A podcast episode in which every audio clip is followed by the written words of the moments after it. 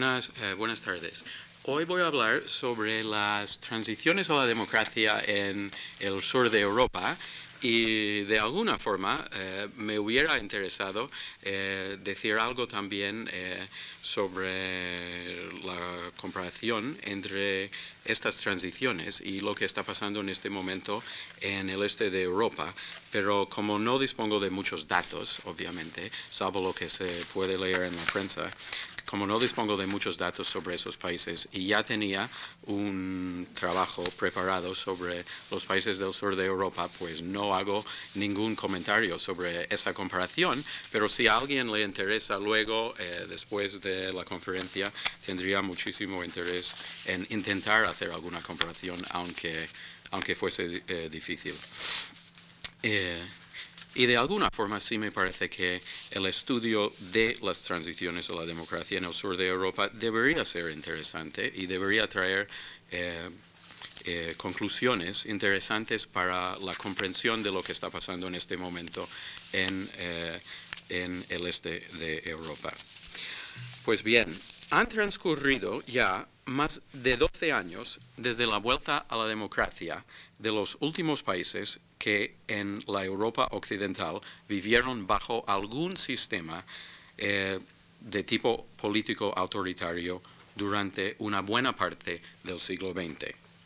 La coincidencia cronológica de los distintos procesos de transición política o de democratización en Portugal, Grecia y España, claro, todos han tenido lugar a mediados de los años 70, esta coincidencia histórica transformó rápidamente el mapa eh, político de la Europa eh, no comunista, eliminando de esta forma el último modelo político antidemocrático, con la excepción de Turquía, que experimentó un periodo de autoritarismo después de las transiciones que voy a tratar hoy. Y en cuanto a sus consecuencias internacionales, habría que constatar que estas eh, transiciones propiciaron también la expansión de la comunidad europea para incluir los tres países, los tres nuevos países democráticos. Pues esta coincidencia histórica de los tres casos de cambio de régimen claramente sugiere la conveniencia de buscar causas y trayectorias comunes a los países del sur de Europa. Y de hecho, los análisis comparativos de tipo académico se han centrado en cierta medida en el intento de descubrir pautas y explicaciones similares para el desarrollo político de los tres países. Pero los comentarios académicos frecuentemente han sido mucho menos útiles a la hora de formular y analizar las diferencias entre estos casos. Según voy a argumentar aquí, una comprensión comparativa de estas transiciones habría que basarla en unas distinciones analíticas fundamentales, como por ejemplo la diferencia entre régimen y Estado, distinciones que nos facilitan la percepción de las grandes divergencias en varias dimensiones entre las trayectorias políticas de los tres países. Ya se han publicado muchos estudios académicos sobre la vuelta a la democracia en estos países, sin mencionar eh, los otros muchos países que en otros continentes han retornado a la vida democrática en los últimos años. Pero la mayoría de los estudiosos del tema todavía no se han ofrecido para hacer valoraciones comparativas. Con pocas excepciones, las aportaciones más importantes han sido de estudios centrados en algún país en particular, muchas veces haciendo hincapié de lo distintivo del propio caso nacional. La gran excepción a la regla general de la inexistencia de obras significativas de tipo comparativo y teórico sobre los procesos de redemocratización es el largo tomo titulado Transitions from Authoritarian Rule, editado por Guillermo O'Donnell, Philip Schmitter y Lawrence Whitehead. Pues como señala Schmitter en su nota introductoria a los ensayos sobre el sur de Europa, los autores que se dedicaron a los distintos casos nacionales llegaron a la conclusión de que, y le cito textualmente, de que las transiciones desde los regímenes, regímenes autoritarios y las posibilidades, por lo menos a corto plazo para la democracia, se explican en mayor medida por las fuerzas políticas y los cálculos nacionales y no por la dinámica internacional. Aunque el contexto internacional según Schmitter, de los países del sur de Europa claramente hizo más probable el éxito duradero de la democracia allí que en los países de la América Latina. Mucho se han centrado los ensayistas de este tomo en las acciones y trayectorias específicamente políticas, incluyendo la aportación importante al cambio de régimen de algunas de las propias fuerzas que habían sostenido o apoyado el ejercicio del poder político autoritario. De esta forma, los intentos teóricos eh, anteriores de formular una explicación comprensiva de las transiciones basada en las clases sociales y el marco internacional realmente no encuentran una corroboración en los ensayos de este, libro, de este libro. Y aquí estoy pensando sobre todo en la teoría de Pulanzas sobre la crisis de las dictaduras, una interpretación que realmente no se ha confirmado en ninguno de sus puntos centrales en los estudios empíricos que se han hecho sobre los países que nos, que nos ocupan hoy. pues resultan sugestivas, pero no del todo convincentes, las ideas que sí se ofrecen en el libro referido, el de Schmitter y O'Donnell, para explicar el llamado paralelismo político del sur de Europa, es decir, la coincidencia histórica de forma muy aproximada de los sucesos y transformaciones políticas más importantes en los distintos contextos nacionales. Si no se recogen en el análisis comparativo, si no se reconocen, digamos, las grandes diferencias entre los países del sur de Europa en cuanto a la duración de sus sistemas antidemocráticos, el momento histórico de sus grandes transformaciones y el carácter político de sus regímenes autoritarios, pues resulta entonces muy difícil llegar a conclusiones convincentes sobre las similitudes no muy exactas que sí se observan. Que sí se observan. Cualquier afirmación teórica de tipo comparativo, tanto si se trata del papel, digamos, de un partido único, como si se trata, por otro lado, de la importancia política de las Fuerzas Armadas o cualquier otro tema, acaba enfrentándose con demasiados casos excepcionales o contradictorios si no se tienen en cuenta de antemano las diferencias importantes entre estos países. Dos dimensiones de las transiciones que se recalcan mucho en los estudios hechos son el papel importante, a veces impulsor, de fuerzas políticas ubicadas dentro de la estructura del poder autoritario y por otro lado la problemática de la deslegitimación del poder autoritario y de la legitimación de la democracia. Son estas dos, concretamente, las dimensiones que voy a abordar de forma prioritaria hoy. En estos dos puntos, sí espero encontrar diferencias analíticamente interesantes entre los casos. Antes de centrarnos en estas diferencias, sería conveniente, de todas formas, reconocer que la coincidencia histórica de las transformaciones políticas, aunque no sea muy exacta, sigue siendo un dato muy interesante. De alguna forma, se podría afirmar que el poder político autoritario estaba más o menos desgastado en estos países en los años 70 y por lo tanto no podía continuar por un simple proceso de inercia. Hubiera sido necesario un esfuerzo importante y mucha represión para que estos regímenes se mantuvieran en el poder.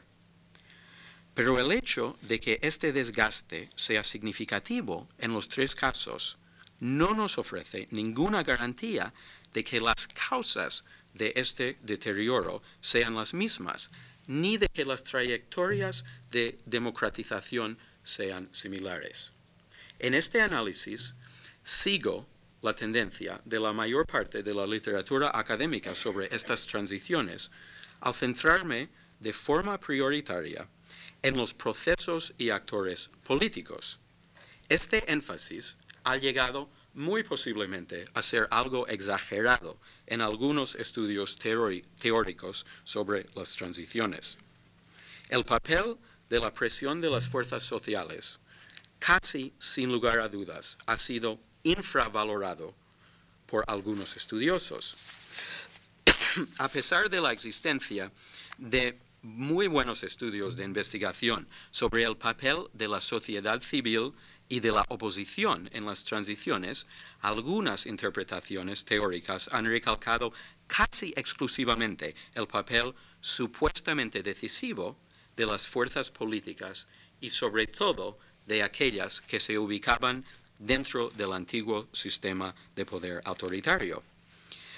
Quiero reconocer entonces la aportación importante de las fuerzas sociales y de las presiones de la oposición pero no me voy a centrar en esos fenómenos hoy. De alguna forma o en cierta medida intenté tratar esos temas en la conferencia sobre el sindicalismo eh, del martes. Y por tanto, no intentaré establecer aquí un equilibrio analítico entre las aportaciones de los distintos sectores sociales y políticos.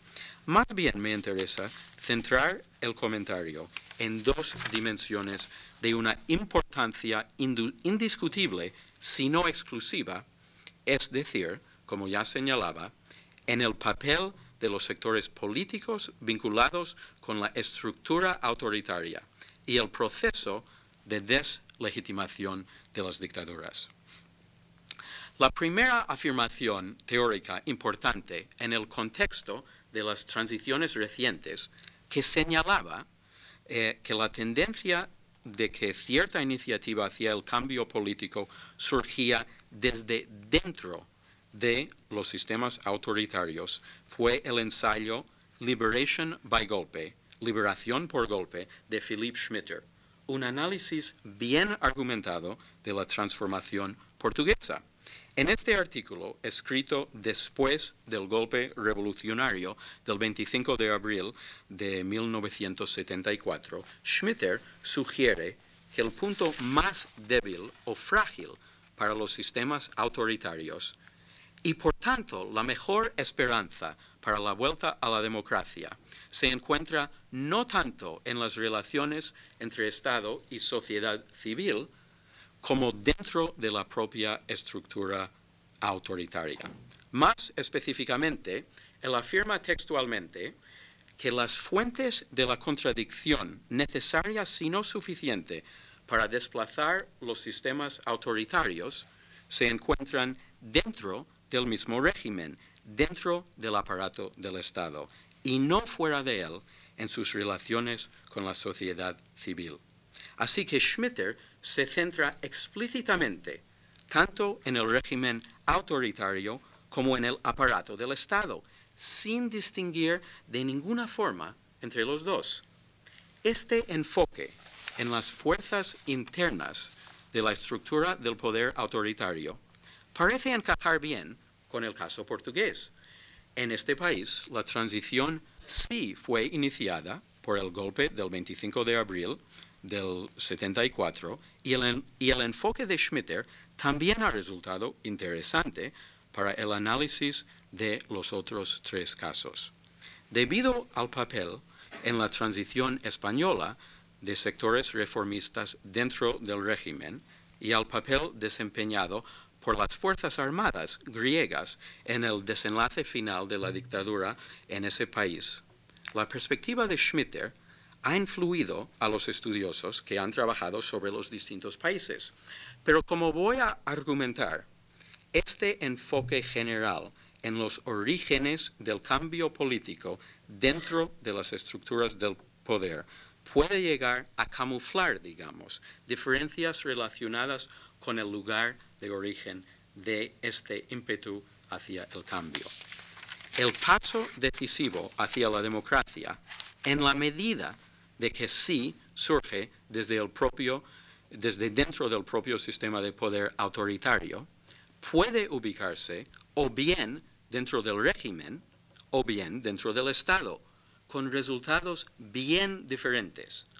En el caso español está claro que los sectores reformistas se encontraban dentro de lo que quedaba del régimen de Franco y desde esa posición contribuyeron a lanzar y canalizar la vuelta a la democracia bajo las presiones de la oposición.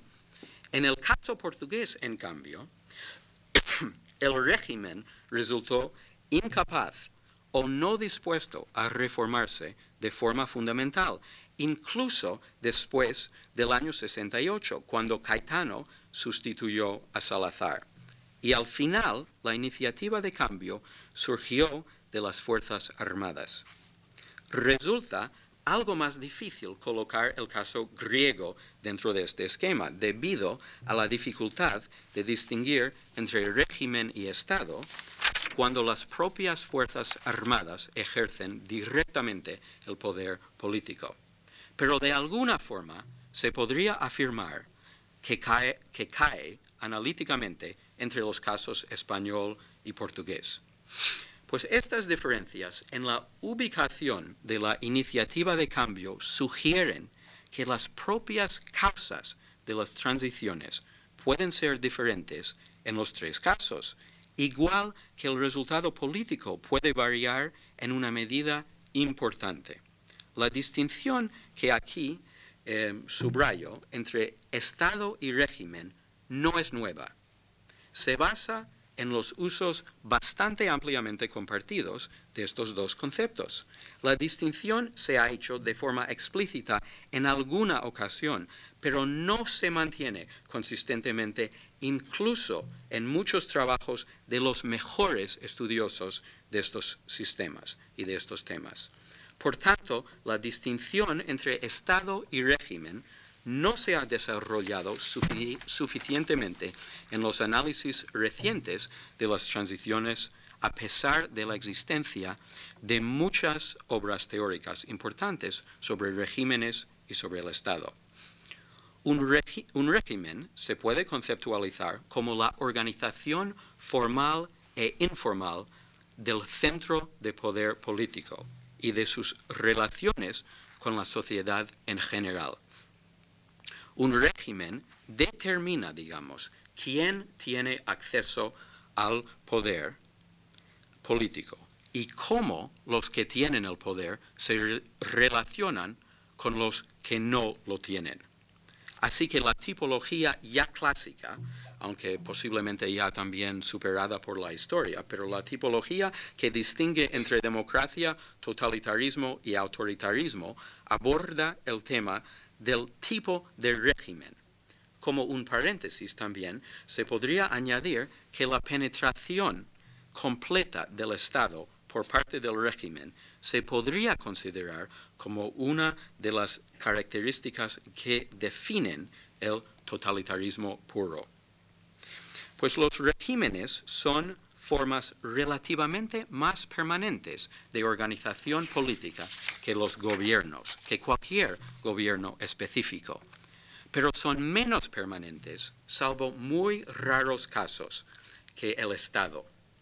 El Estado, en cambio, es una estructura más permanente de dominación y coordinación que incluye como componentes fundamentales un aparato de coerción y los medios de administrar una sociedad y de extraer recursos de ella.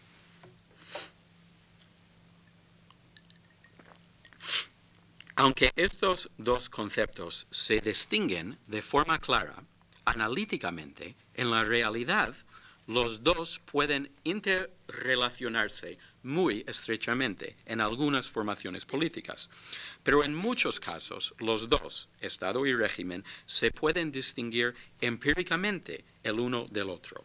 Un Estado puede seguir existiendo incluso cuando el régimen cambia, como bien ha, ha ocurrido en muchos puntos, muchos momentos de la historia de España y de muchos otros países.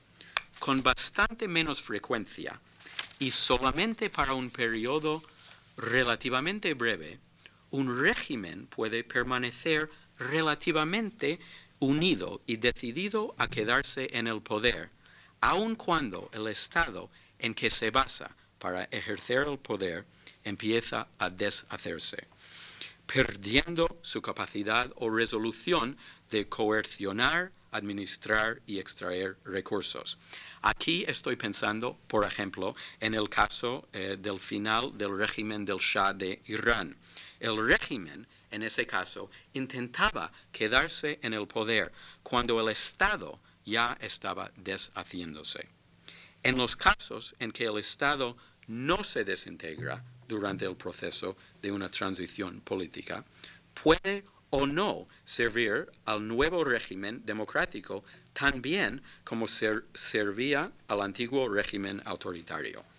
Además, habría que decir que la capacidad de un nuevo régimen democrático para reestructurar o purgar al Estado varía mucho de un caso a otro. Y de hecho, la distinción Estado-régimen puede llegar a ser útil para el análisis de aquellos casos en los cuales no corresponde a entidades empíricamente diferenciables con facilidad. Más concretamente, se puede afirmar que los individuos y colectivos que desempeñan los papeles fundamentales dentro del Estado no son necesariamente, ni en todos los casos, los mismos que lo hacen dentro de los regímenes.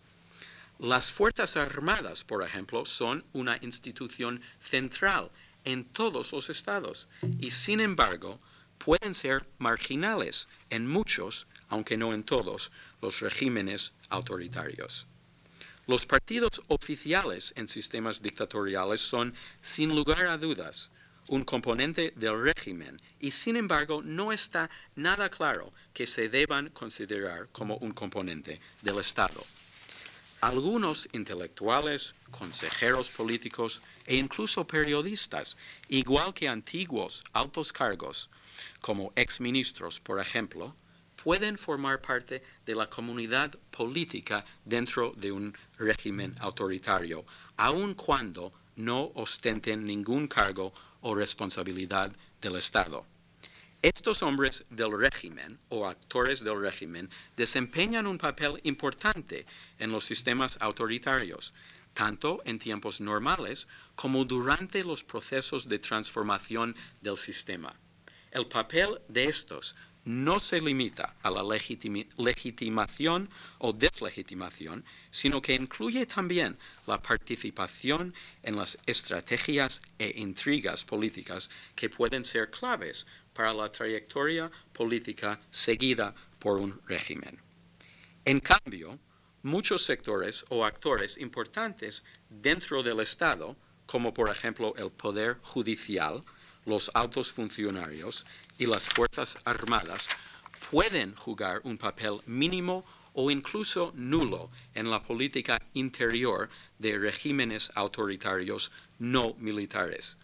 Pero estos sectores poseen capacidad para interferir con actividades y objetivos del régimen. Y en el caso de que se aparten de su tradicional marginación de la política, pueden realmente eh, de una forma importante hacer esta interferencia. Esta capacidad queda bien patente para todos y puede ser decisiva en momentos importantes, sobre todo durante una transición o el intento de llevarla a cabo. En el caso español, el objetivo de volver a la democracia llegó a ser asumido por sectores significativos dentro del régimen. Después de la muerte de Franco y bajo la presión de la oposición, pero sin la cooperación de algunos de los que estaban en el gobierno, estos sectores iniciaron el proceso difícil, pero al final exitoso, de transición por reforma negociada. En este proceso, numerosos actores del régimen, incluyendo algunos que no tenían responsabilidades de gobierno, tuvieron un papel clave. En cambio, los actores del Estado, por lo general, no se movieron para hacer avanzar la causa del cambio político y en alguna medida, de hecho, más bien han aparecido como amenaza potencial contra la transición. Obviamente el 23F fue el momento más eh, difícil y eh, peligroso en este sentido. Esta ubicación específica de la iniciativa del cambio contribuyó a producir un nuevo sistema político en el que el antiguo régimen autoritario no fue nunca totalmente rechazado simbólicamente, aunque sí fue completamente superado y transformado. Además, algunos actores políticos del régimen de Franco han podido, obviamente, desempeñar papeles centrales en el nuevo sistema democrático en la medida en que aceptan el cambio político. La aportación de estos sectores a la iniciativa y la canalización de la transición hizo posible que participaran en la formación de la democracia. Y la marginalidad del propio Estado durante la transición dejó intactas sus estructuras. Solamente en el caso español, de entre las tres transiciones del sur de Europa, no fue posible ninguna purga al Estado y el temor a una intervención militar contra la democracia tuvo el efecto de frenar a los instintos, digamos, más radicales de algunos sectores políticos. En cambio, en Portugal, el régimen resultó, como ya eh, indicaba, incapaz de reformarse a sí mismo en una medida significativa, incluso después de que se fuera Salazar. Por lo tanto, los actores políticos del antiguo régimen perdieron toda oportunidad de contribuir a la formación del periodo de transición y la nueva democracia. La iniciativa del cambio surgió, en este caso, desde el interior del Estado, en la forma de un golpe militar de los capitanes. La incapacidad del régimen de iniciar o de canalizar el proceso iba a tener consecuencias enormes, muy importantes para Portugal. Pero es más, la ubicación de la rebelión dentro de las Fuerzas Armadas, concretamente a nivel de los capitanes, comprometió muy seriamente la estructura de jerarquía de la institución militar. La posterior politización y división de las Fuerzas Armadas prepararon el escenario para las movilizaciones revolucionarias que han dejado huellas duraderas en Portugal. en contraste con España, donde las Fuerzas Armadas mantuvieron sus estructuras institucionales y fueron percibidas como una amenaza potencial contra el cambio democrático. En Portugal, los militares contribuyeron a fomentar las movilizaciones revolucionarias eh, eh, populares de izquierdas y los militares perdieron muy rápidamente la unidad y la disciplina necesaria para servir como un instrumento fiable y eficaz de represión o control estatal. Las movilizaciones revolucionarias del periodo, que en parte se iban desarrollando en función de los cambios de estrategia y de la correlación de fuerzas dentro del Estado, estas movilizaciones transformaron la estructura de la propiedad agrícola en grandes secciones del país, como el Alentejo sobre todo, y también eh, dieron lugar a numerosas expropiaciones en los centros urbanos. Además, se purgó a numerosos integrantes de la antigua estructura autoritaria, incluyendo los servicios secretos de la policía.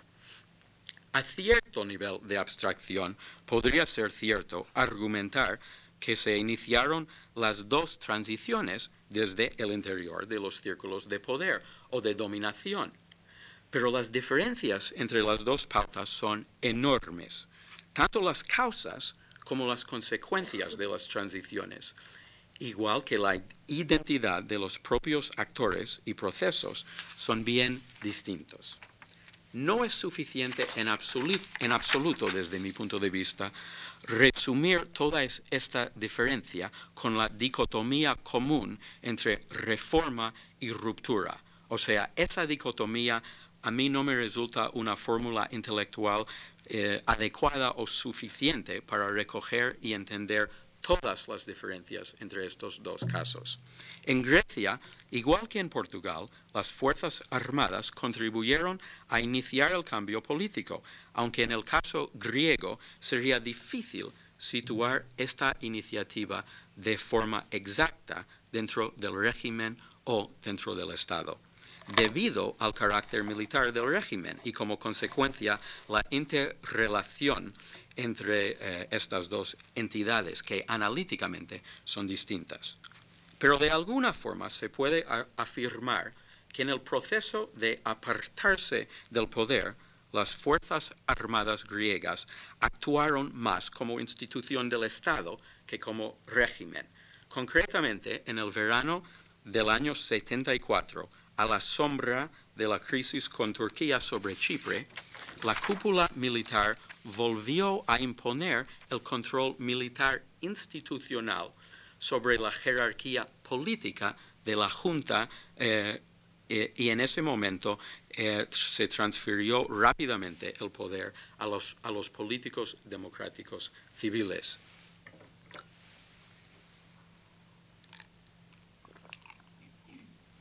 Como señala el politólogo Nikiforos Diamandouros, la Junta de Jefes de Estado Mayor, haciendo referencia al peligro de guerra, restableció las líneas jerárquicas de mando dentro de las Fuerzas Armadas y se neutralizó a los militares de la línea dura.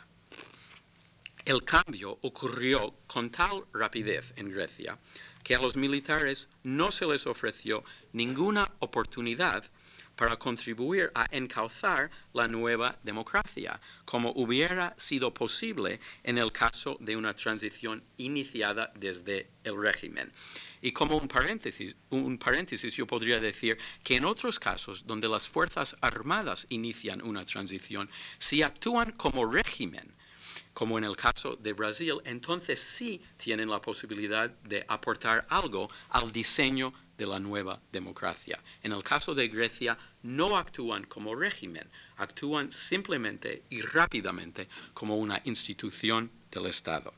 Sin embargo, sería poco convincente hacer una contraposición simple entre las Fuerzas Armadas en su conjunto como institución del Estado, por un lado, y la Junta como régimen militar, por otro, ya que el apoyo para la intervención política había sido bastante amplio entre los militares griegos.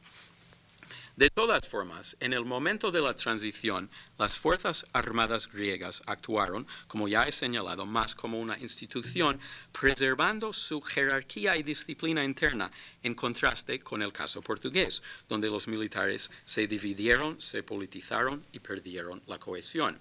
Aunque los dos casos se podrían calificar como transiciones iniciadas desde el Estado, la integridad institucional y la rapidez de la salida del poder de los militares griegos explican el que no hubiera movilizaciones revolucionarias en este país.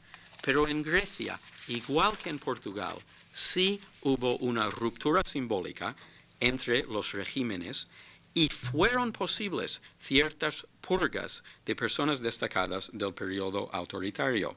En algunos sentidos, entonces, el caso griego se podría colocar analíticamente entre los casos español y portugués. Sirve la distinción entre Estado y régimen no solo para identificar la iniciativa democrática, sino también para entender la trayectoria seguida por el cambio político. La ubicación dentro de las estructuras del poder, de este ímpetu de cambio político conlleva consecuencias importantes en cuanto a la capacidad de la formación política de transición para llevar a cabo las funciones asociadas con el Estado o con el régimen. Siguiendo esta lógica, las transiciones iniciadas desde el interior del régimen, como la española, obviamente, por ejemplo, tienen mayores posibilidades de canalizar los vínculos entre el poder y la sociedad. Pueden contribuir a determinar quién o quiénes tengan acceso al centro de poder. Reformistas del régimen pueden en alguna medida participar en la definición del rumbo de la transición y en el diseño de una nueva democracia. Además, pueden, eh, pueden participar en el diseño de las fronteras de la participación legítima en el nuevo sistema democrático. Pero estos mismos reformistas pueden ser vulnerables a las presiones y las amenazas que emanan del propio Estado. En cambio, donde algunos sectores del Estado inician la transición, es muy difícil que puedan participar en la misma medida en la definición del nuevo sistema político, pero sí pueden garantizar la capacidad del nuevo liderazgo político civil de administrar y coaccionar de forma eficaz. Eso siempre que las instituciones del Estado mantengan su unidad y disciplina interna. Pero en aquellos casos en donde la cohesión y la jerarquía institucional se ven comprometidas por la transición, como en Portugal, algunas de las funciones normales del Estado simplemente no se pueden llevar a cabo. Como consecuencia, se prepara el escenario, tal como eh, señalaría la formulación teórica de Skocpol, para las movilizaciones sociales revolucionarios revolucionarias. Eso siempre que haya algunos actores potencialmente revolucionarios, pero normalmente en estos casos sí hay, hay actores potencialmente revolucionarios. Cabría añadir que todo tipo de transición plantea sus propias interrogantes analíticas. En el caso de los procesos iniciados desde el régimen, pero con cierta inmovilidad del Estado, Quizás la pregunta más importante sea la de las relaciones entre Estado y régimen bajo los dos tipos de sistema político, es decir, bajo el antiguo sistema autoritario y el nuevo sistema democrático. Durante el periodo autoritario, entonces, habría que preguntar hasta qué punto estaba muy claramente vinculado e identificado el Estado con aquella forma específica de régimen o más bien se percibía al Estado como políticamente neutral y burocrático, con la excepción posiblemente de alguna institución estatal muy específica que estuviera fuertemente vinculada con la represión autoritaria. Y también habrá que preguntarse para este tipo de casos si las instituciones del Estado bajo la democracia se prestan a llevar a cabo las funciones del Estado de forma más o menos eficaz y previsible dentro del marco de la legalidad democrática. ¿Están o no las entidades estatales sujetas al control político democrático? En aquellos casos donde los actores del o desde dentro del Estado inician la transición, habría que preguntar si ellos conservan su disciplina interna y su unidad, como en el caso griego, o si las pierden, como en Portugal. Donde los iniciadores estatales de una transición cuestionan la jerarquía y disciplina de las instituciones del Estado, las funciones las funciones de estas no se podrán cumplir con la eficacia normal y se abre paso a movilizaciones y transformaciones de mucha mayor envergadura que en los otros dos casos. Donde Estado y régimen se interrelacionaban estrechamente, como en Grecia, una interrogante que se plantea sería si los actores e instituciones iniciadores del cambio actúan durante la transición más bien como régimen o más bien como Estado. El hecho de que el cambio griego se desarrolló de esta forma, es decir, que las Fuerzas Armadas actuaron como institución del Estado, nos explica cómo fue posible el que se cambiaran tantas cosas tan rápidamente en ese país. Mucho más, por ejemplo, que en Brasil, donde también las Fuerzas Armadas iniciaron una transición. Y también explica que entre aquellos cambios se incluía eh, la purga de algunos elementos militares estrechamente identificados con la represión. Pero habría que decir que otros factores también contribuyen a explicar la capacidad de los nuevos líderes democráticos griegos para imponer un cambio decisivo y rápido, y sobre todo su decisión de llevar a cabo purgas a un número significativo de militares duros durante el primer año de la democracia. Habría que reconocer que en otras partes del mundo, algunas transiciones iniciadas desde las Fuerzas Armadas han dado lugar a democracias limitadas o incluso de fachada, que coexisten con centros de represión en el aparato del Estado que no responden a las autoridades políticas legítimas. Esta línea de análisis plantea la hipótesis de que la transición democrática tenga más posibilidades de éxito donde se puede distinguir el estado del régimen, donde no se pueda delinear o establecer fácilmente esta distinción ya que o bien la fusión entre las dos en una dictadura militar o bien por la penetración totalitaria del Estado por parte del régimen o bien por la confusión del uno con el otro bajo las dictaduras personalistas, como la de Somoza, por ejemplo, en estos casos puede haber problemas especiales en el proceso de la democratización. Y yo diría entonces que esta distinción representa un punto de partida muy útil para el análisis comparativo de las transiciones, pero solo es un punto de partida. Son muchos los factores que se tienen que considerar, como por ejemplo las perspectivas o preferencias políticas de los actores políticos principales, la cohesión interna o división de ellos, y los mecanismos políticos que tienen a su alcance. Si las consecuencias y las líneas generales de los distintos tipos de transición pueden diferenciarse mucho, también lo pueden hacer las propias causas de estos procesos, a pesar de la coincidencia histórica de los tres casos. Es decir, que a pesar de que pasan en un periodo de dos o tres años, de que ocurren en un espacio muy breve todas estas transiciones, las causas pueden ser bien diferentes. Sería interesante preguntar si los tipos de factores que pueden empujar un régimen hacia la transición serían similares o distintos de los que pueden crear presiones o voluntades para el cambio político desde dentro de los aparatos del Estado. Ante la imposibilidad de tratar aquí todos los factores relevantes, sí sería interesante considerar aquí uno de los componentes políticos centrales para las transiciones, el de la deslegitimación del antiguo régimen y el de la legitimación de las nuevas formas de organización política.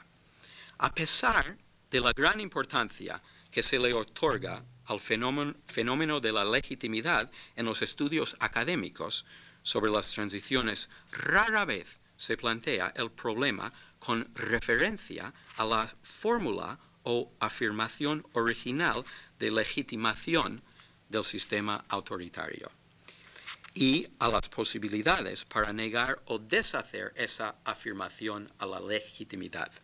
Las dictaduras autoritarias normalmente intentan legitimarse mediante referencias a lo que se podría denominar una crisis fundadora, es decir, un suceso o una serie de ocurrencias de la época en que, eh, en que los autoritarios llegaron al poder y una situación que según ellos solo puede ser superada o afrontada mediante el gobierno por ese sistema autoritario.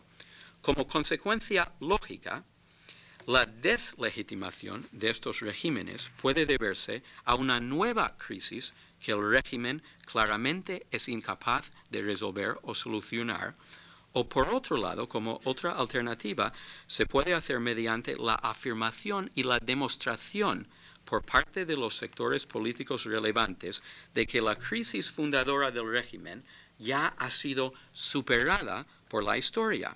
Por lo tanto, tal régimen queda obsoleto eh, históricamente, utilizando un término que me sugirió el historiador eh, José Álvarez Junco.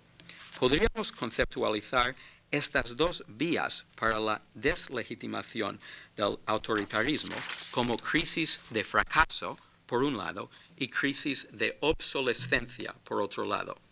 La deslegitimación de los regímenes de Grecia y Portugal se debió a crisis de fracaso, en los dos casos de tipo militar.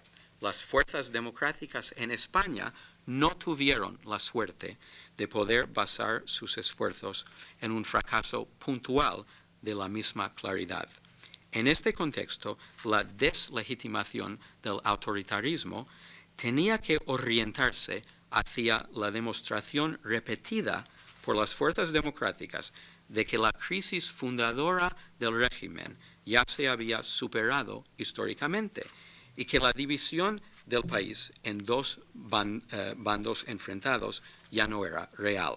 De esta forma, el sistema autoritario y sobre todo su afirmación de legitimidad se vio enfrentado por una crisis de obsolescencia histórica por eso fueron los intentos de la oposición y de los reformistas dentro del régimen para deslegitimar el autoritarismo eh, y, eso contribuyó a la moderación y al consenso, haciendo incluso más difícil cualquier intento de llevar a cabo una purga al Estado.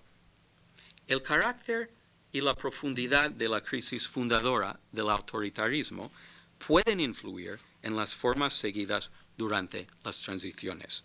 La dictadura griega, por ejemplo, eh, que estaba en el poder entre los años 67 y 74, surgió de una crisis mucho menos grave que los otros dos casos.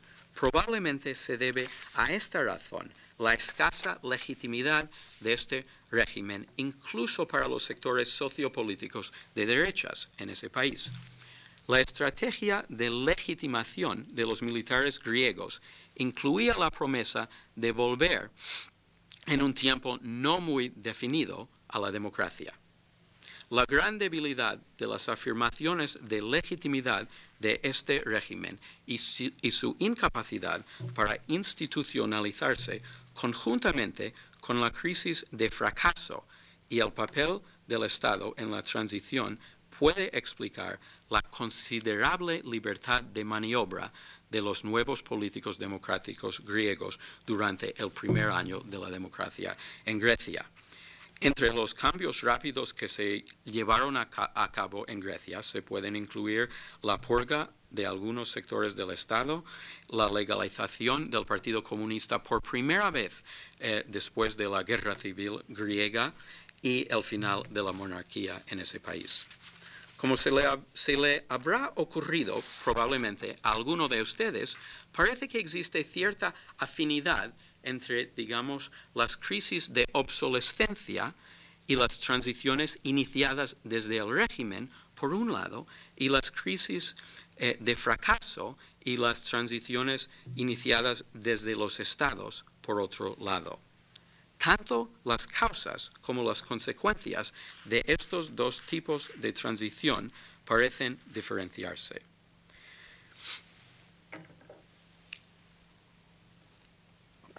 Sin embargo, no parece muy probable que el tipo de crisis en solitario decida si Estado o régimen sea el que inicia la transición no responderían exactamente de la misma forma a una crisis parecida ni todos los estados ni todos los regímenes.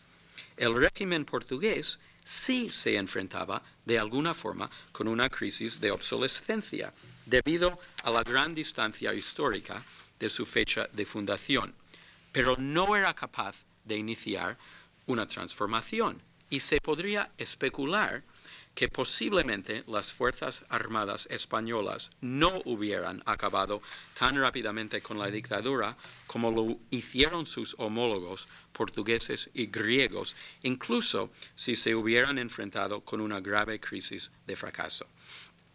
La forma escogida por los estados y los regímenes para hacer frente a las crisis viene determinada por muchos factores, obviamente entre ellos las perspectivas políticas, la unidad o división interna y los mecanismos a su alcance para influir en la dirección de la vida política.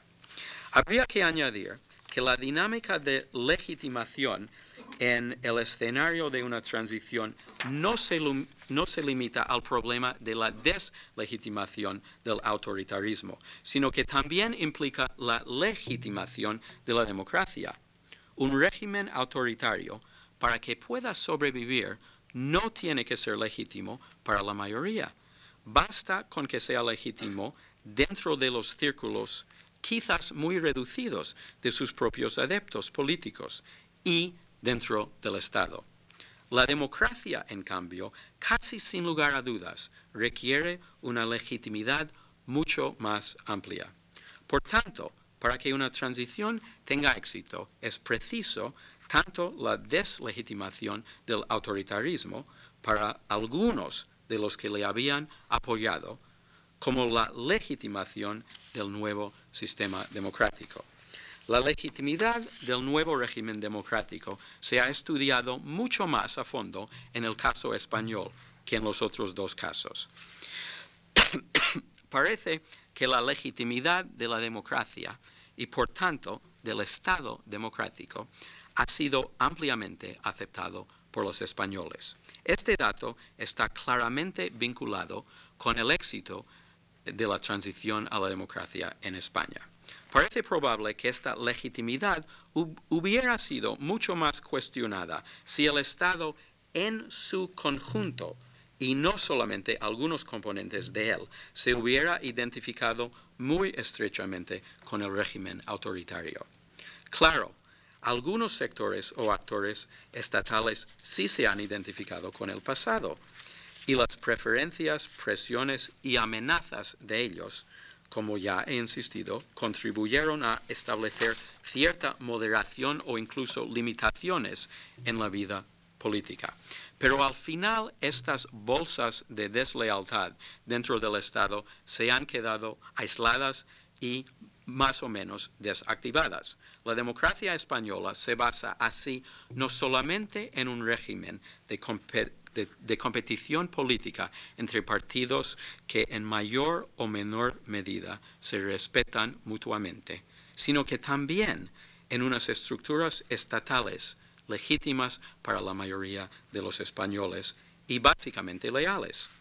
Aunque el comportamiento de las instituciones del Estado sea a veces la causa de ciertas frustraciones o decepción entre los ciudadanos, al final eh, eh, los políticos democráticos en España han podido establecer y diseñar el régimen democrático.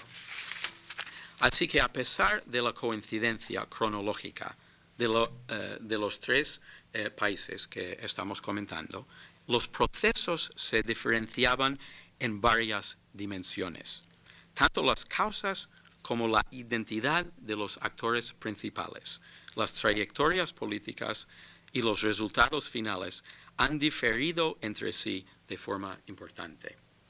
Aunque el contexto internacional y transnacional algo habrá aportado al éxito de la democracia en estos países, los tres países no han seguido una misma lógica.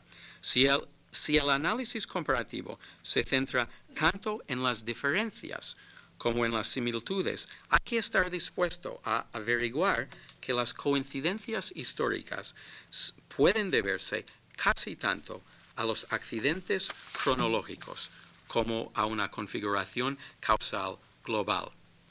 La atención prestada a las diferencias entre los casos no significa en absoluto el abandono de la comparación lo que sí evita es la afirmación equivocada de una sola configuración causal para unos resultados y procesos bien distintos. Para que sea válido el análisis comparativo, tiene que delimitar e identificar tanto las diferencias como las similitudes y las tiene que explicar. Por eso, a su vez, requiere unos conceptos analíticos capaces de distinguir entre casos algo parecidos y algo distintos, en parte similares, en parte diferentes. Y con este objetivo he desarrollado las ideas que presento aquí. Pues yo creo que, espero que algunas de estas afirmaciones sean algo polémicas, no lo sé, espero que no sean simplemente confusas y demasiado abstractas. Y si hay algunas observaciones, críticas, preguntas, lo que sea, me encantaría eh, eh, tener un coloquio o contestar preguntas. Bueno, nada, muchísimas gracias por su atención